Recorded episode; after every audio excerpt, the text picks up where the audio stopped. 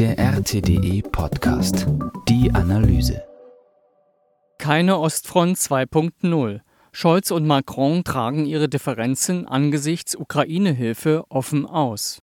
In einer Videobotschaft hat Bundeskanzler Scholz klargestellt, dass er keine deutschen Soldaten in die Ukraine entsenden wird. Macron hingegen schließt den Einsatz von Bodentruppen nicht aus. Die AfD unterstützt Scholz, während CDU, FDP und die Grünen Druck auf ihn ausüben. Von Armin Schmidt. Auf der Social-Media-Plattform X hat Olaf Scholz in seiner jüngsten Videobotschaft mitgeteilt, dass er als deutscher Kanzler die Bundeswehr nicht in die Ukraine entsenden werde. Darauf könnten sich Soldaten und Bürger verlassen. Die NATO werde nicht zur Kriegspartei. Darin seien sich Deutschland und seine Verbündeten einig, so Scholz. Der französische Präsident Emmanuel Macron hingegen hatte zuvor seinerseits erklärt, es gebe zwar keinen Konsens über die Entsendung von Bodentruppen in die Ukraine, in dieser Dynamik dürfe jedoch nichts ausgeschlossen werden. Seit seiner Weigerung, den Marschflugkörper Taurus an die Ukraine zu liefern, laufen Kampagnen in den sozialen Medien gegen den Kanzler. Seine letzten Beiträge zur Debatte um Waffenlieferungen an die Ukraine wurden auf X von Faktenfindern untersucht, um seine Positionen zu widerlegen. Auf europäischer Ebene verschärfte sich die Lage zunehmend, als der französische Präsident Deutschland auf dem Ukraine-Gipfel in Paris hart kritisierte.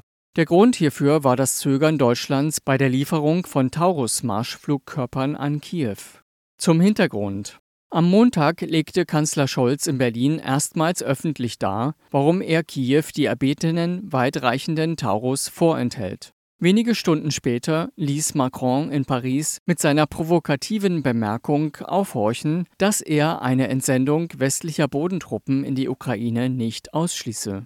Die Begründung von Scholz, warum er keine Taurus an die Ukraine liefern will, liegt auf der Hand. Der Taurus-Marschflugkörper mit einer Reichweite von 500 Kilometern besitzt die Fähigkeit, die Krimbrücke und logistische Zentren auf der Krim zu treffen. Der Taurus kann lediglich von Tornados oder Eurofightern abgeschossen werden. Deutsche Soldaten müssten dann nur auf den Knopf drücken und wären damit direkt an Kampfhandlungen gegen Russland beteiligt.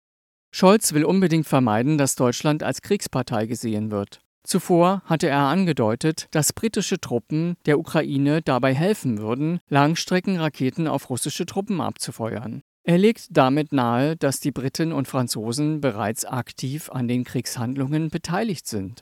In Deutschland bekommt Scholz ausgerechnet von der AfD Unterstützung, während CDU, FDP und die Grünen seit Wochen Druck auf den Kanzler ausüben. Deutschland dürfe keine Ostfront 2.0 eröffnen, mahnte der Spitzenkandidat der AfD für die Europawahl 2024, Maximilian Krah. Der Kreml hat bereits mehrfach klargemacht, falls westliche Truppen in die Ukraine entsandt werden sollten, wäre eine direkte militärische Konfrontation zwischen der NATO und Russland nicht mehr abzuwenden.